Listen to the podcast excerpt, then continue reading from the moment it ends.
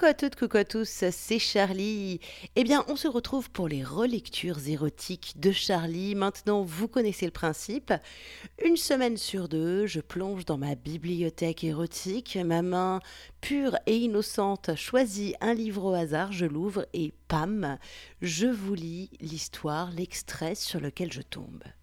Alors, cette semaine, il s'agit d'une nouvelle qui s'appelle L'homme sur le lit de Chocolat Cannelle et qui fait partie du livre Oser 20 histoires de faits divers sexuels. Alors, Osez 20 histoires, vous connaissez aussi le principe maintenant. Ce sont des recueils collectifs de nouvelles publiés par la Musardine. À chaque fois, il y a un appel à texte. Qui veut envoie son texte. La Musardine sélectionne les 20 meilleurs et hop, quelques mois plus tard, sort un nouveau recueil. D'ailleurs, si vous aimez écrire des histoires érotiques, sachez qu'en ce moment, il y a un appel à texte qui court jusqu'au dimanche 31 mars. Ça sera la dernière ligne droite pour rendre votre manuscrit. Et le thème, c'est Oser 20 histoires de sexe au soleil. Alors, si ce thème vous inspire et que vous avez envie de laisser voguer votre imagination érotique autour du sexe et du soleil, n'hésitez pas à soumettre vos textes à la musardine. Vous avez toutes les infos sur le site lamusardine.com et euh, sur leur blog en fait, osezvoshistoiresdesexe.com. Alors, Osez 20 histoires de faits divers sexuels. Ben, je pense que le titre est assez clair. Comment Chocolat Cannelle a tourné ce thème-là, c'est ce qu'on va découvrir. En tout cas, pour moi, c'est toujours un plaisir de lire l'écriture suave et délicieuse de Chocolat Cannelle. L'homme sur le lit, c'est parti. L'homme gisait sur le lit. Ce qui frappait au premier abord, mis à part la nudité du corps, c'était le désordre des draps, la table de nuit renversée avec sa lampe de chevet, dont l'abat-jour de verre était brisé en gros éclats. Le stagiaire se blessa en les examinant, ce qui fit sortir de ses gonds le lieutenant Fro, de méchante humeur depuis son lever. Un macabé à l'heure du petit-déj, cela a de quoi couper l'appétit jusqu'au dîner, surtout quand il est aussi peu ragoûtant que celui-là. L'homme, la cinquantaine, était ventru, petit et large. Sa peau ne devait guère voir le soleil, on ne distinguait aucune trace de bronzage, alors que le printemps radieux avait offert des journées agréables, et même chaudes pour la saison. Flasque était l'adjectif qui le qualifiait le mieux. C'était un être insignifiant et laid. La rigidité cadavérique avait frappé son appendice génital, qui, ni tout à fait bandé, ni tout à fait mou, se dressait à demi, comme pour pointer du doigt le coupable dans un ultime effort avant de perdre la vie. Mais qui, bordel? L'assassin courait. Et si Fro ne voulait pas que sa prochaine affectation se fasse dans une banlieue pourrie, il avait intérêt à élucider cet homicide. Le lieutenant Fro marmonnait entre ses dents, tandis que les policiers s'affairaient autour de lui. Le cadavre fut photographié, ainsi que le lit et les objets alentours. Après avoir maugré tout son soul, l'officier de police commença l'examen du corps. Un visage banal, des cheveux coupés ras, l'homme utilisait une crème quelconque pour hydrater sa peau. Philibert, va jeter un œil à la salle de bain et liste-moi ce que tu trouves. Philibert, de la pièce voisine, clamait le nom de savon, d'eau de toilette et de lotions diverses. Que des produits pour le sexe fort en grand nombre. Donc, nous avons un homme sans compagnie féminine qui aime prendre soin de son apparence, même si le corps nous indique une vie sédentaire et probablement une alimentation peu saine. Mais ce genre de contradiction est monnaie courante. Fro examina ensuite les mains. Au poignet, des traces rouges prouvaient que l'homme avait été entravé. Fro souleva le bras.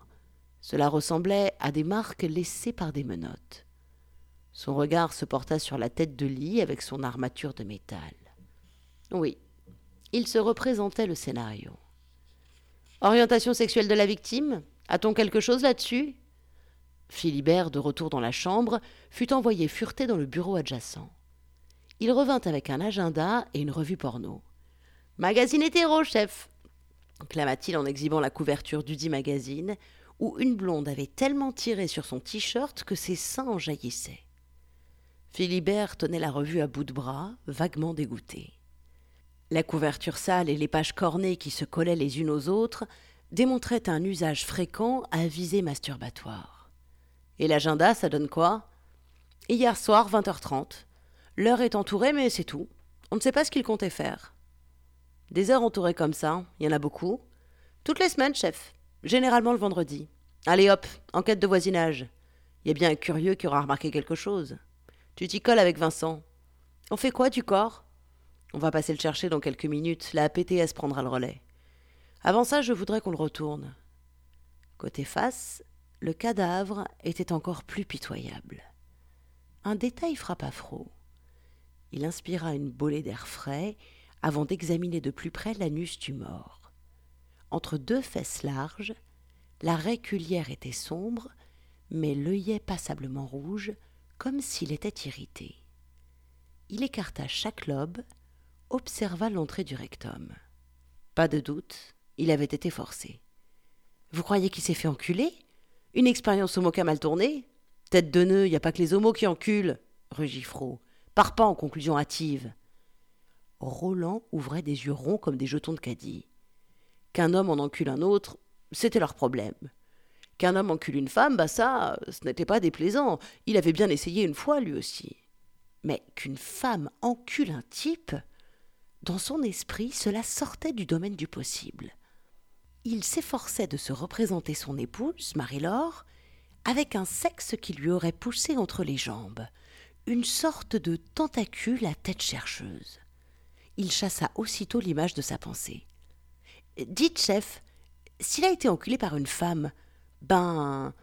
avec quelle verge? Autour et sous le lit, aucune trace d'objet qui aurait pu servir de godemiché. Le médecin légiste était formel. Thomas Legerson, 54 ans, 1m70, 98 kg, avait été sodomisé avant sa mort. Fro respira. Il avait craint un instant d'avoir dégoté une affaire crade de nécrophile. Mais, ajouta l'homme de science, j'ai rarement vu un homme se faire taper dessus avec l'instrument précédemment introduit dans son anus. À dire vrai, le médecin n'avait jamais rencontré de macabé sodomisé, et pourtant il avait vingt-cinq ans de carrière.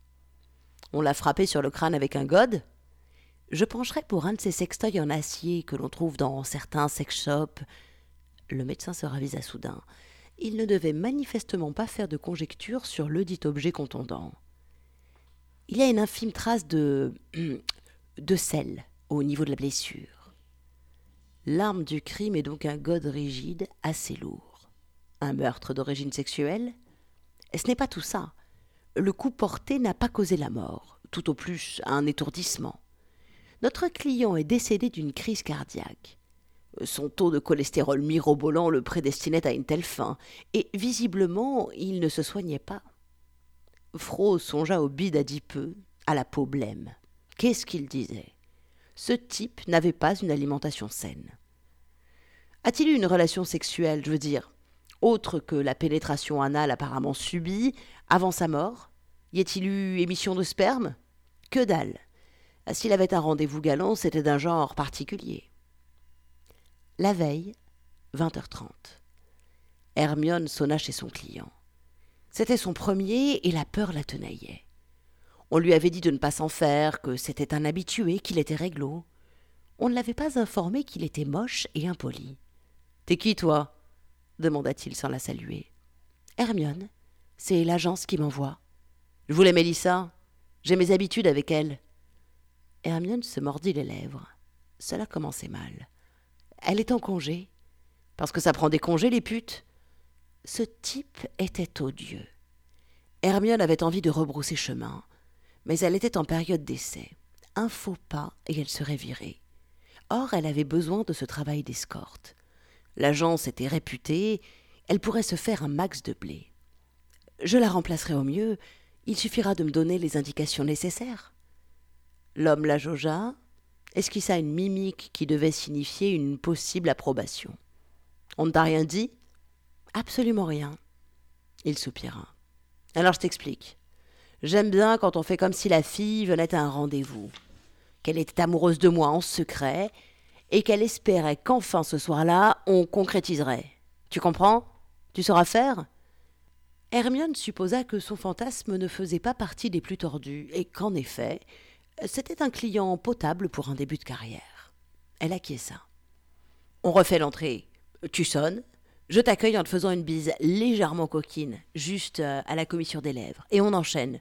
Je t'offre un verre, tu fais la timide, mais aujourd'hui tu veux tenter ta chance. Alors, tu poses ta main sur ma cuisse, tu me fixes, là droit dans les yeux, et tagada, on est pris d'une grosse envie et on monte à la chambre. Hermione écoutait sans laisser paraître son sentiment sur la tactique de drague et ses conséquences ainsi décrites. Elle se plia au jeu en regardant sa montre du coin de l'œil. Hermione avait à peine eu le temps de tremper ses lèvres dans le fond de verre de Porto que son client lui avait servi. Ils étaient montés à l'étage. L'homme talonnait son amoureuse. Il devait avoir son postérieur à hauteur du visage. Sur le palier, il la précéda et ouvrit la porte de sa chambre. Vas-y, ma belle, déshabille-toi, trémousse-toi, donne-moi un petit spectacle. T'attends ça depuis longtemps, n'est-ce pas Pouvoir m'offrir tes charmes. Tu rêves de ça, vous? Hermione dit Oui, oui, j'en ai envie depuis longtemps. Elle s'exécuta en prenant son temps. Moins elle en passerait à se faire sauter, mieux ce serait. Elle tourna sur elle-même pour dézipper sa jupe, afin qu'il admire son postérieur dévoilé par le port d'un string. Elle posa soigneusement les vêtements l'un après l'autre sur une chaise. Encore quelques mouvements, et elle serait totalement nue. Pour réussir à accepter la suite, il fallait qu'elle fasse abstraction du physique de son client. Ce n'était pas gagné. Hermione ôta la lingerie et exhiba son pubis glabre. Voir un sexe lisse mit l'homme de bonne humeur. Il prit une ridicule voix de fossé. Ah, ça, ma coquine Tu as tendu ton minou pour venir me rendre visite Tu avais donc une idée derrière la tête en sonnant chez tonton Tom, hum Ça me fait plaisir, tu sais. Je caresserai bien ta mignonne petite chatte avec mes doigts, et peut-être que je lui ferai des guilis avec ma langue, si tu es bien sage. Soudain, il passa son t-shirt au-dessus de sa tête. À mon tour, dit-il. Ça te donnera encore plus envie en voyant un beau mâle comme moi à poil. Il se dévêtit. Son sexe était quasiment invisible sous son bide. Tu parles d'un beau mâle? pensa Hermione. Et là, je vais te peloter les nichons, parce que de jolies petites miches comme les tiennes, ça mérite des soins. Les seins tressautèrent sous ses doigts. Il les malaxa de ses deux mains, gauchement. D'une voix sourde, il poursuivit son monologue. Au début, t'aimes bien, tu gémis un peu. L'homme suspendit son discours tout en pinçant les mamelons de son amoureuse. Hermione poussa le gémissement attendu. Mais soudain tu as peur, tu ne veux plus. Tu dis que tu n'as jamais fait crac-crac avec un garçon, que tu ne peux pas maintenant. Tu veux rentrer chez tes parents, tu vas au lycée demain, tu as des devoirs à faire, tu me sors des bobards. Alors là, je te fiche une claque, je te traite d'allumeuse et je te bascule sur le lit. Tu te débats un peu, je t'écrase de mon poids et je te viole. Hermione recula d'un pas. Ce type était abject. Une saloperie. Le même type de salaud que l'autre, celui qui l'avait violée en la traitant aussi d'allumeuse, en lui disant qu'elle ne pouvait plus se rétracter, qu'elle avait consenti, qu'elle voulait baiser lorsqu'elle avait accepté le verre qu'il lui avait offert, et qu'il fallait aller jusqu'au bout. Hermione n'était pas frêle elle s'était juré plus jamais ça, et avait pris des cours de self-défense. Elle était parée contre les connards de son espèce.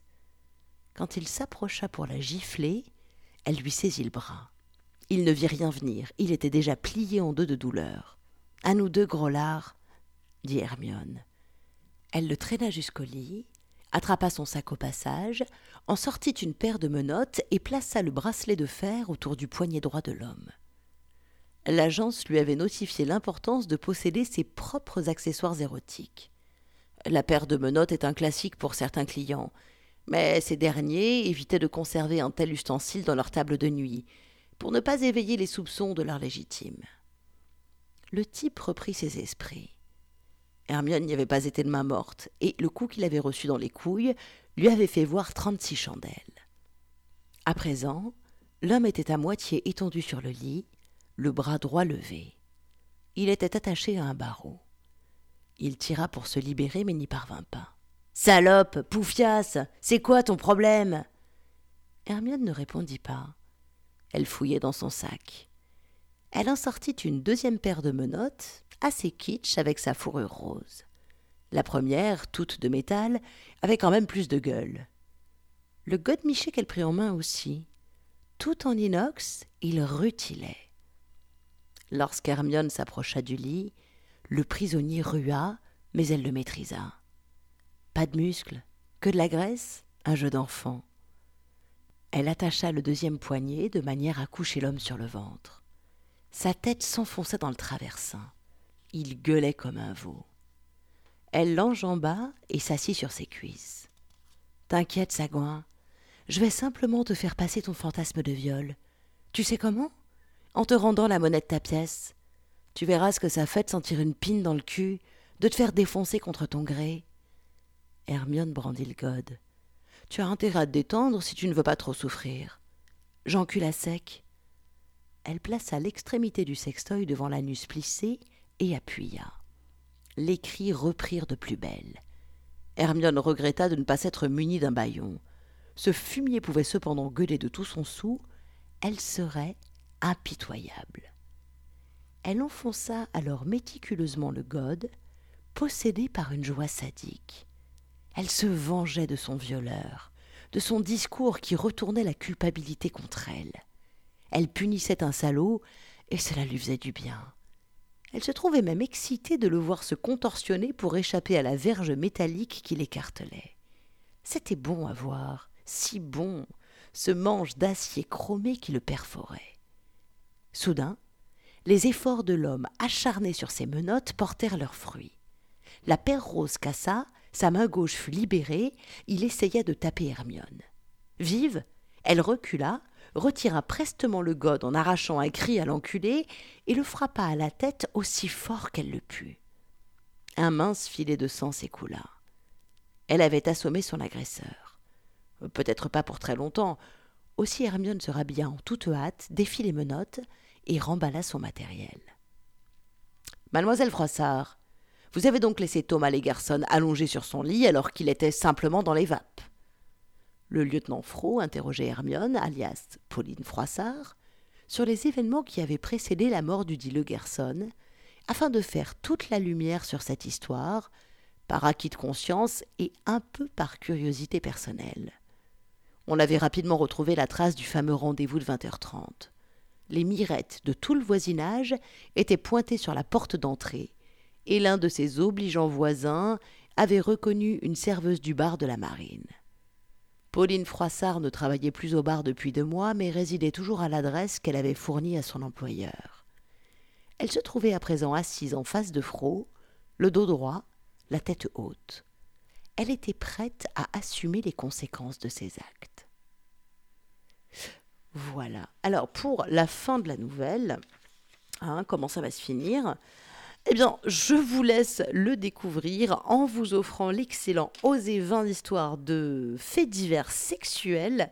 C'est les éditions La Musardine, donc vous retrouvez ça en librairie ou sur internet. C'est facile à trouver et comme je le dis à chaque fois, moi j'aime vraiment beaucoup ce format parce que on a on, a plein de manières de traiter un même sujet et chaque auteur euh, regorge d'imagination et c'est juste excellent. Voilà, j'aime vraiment beaucoup ce format.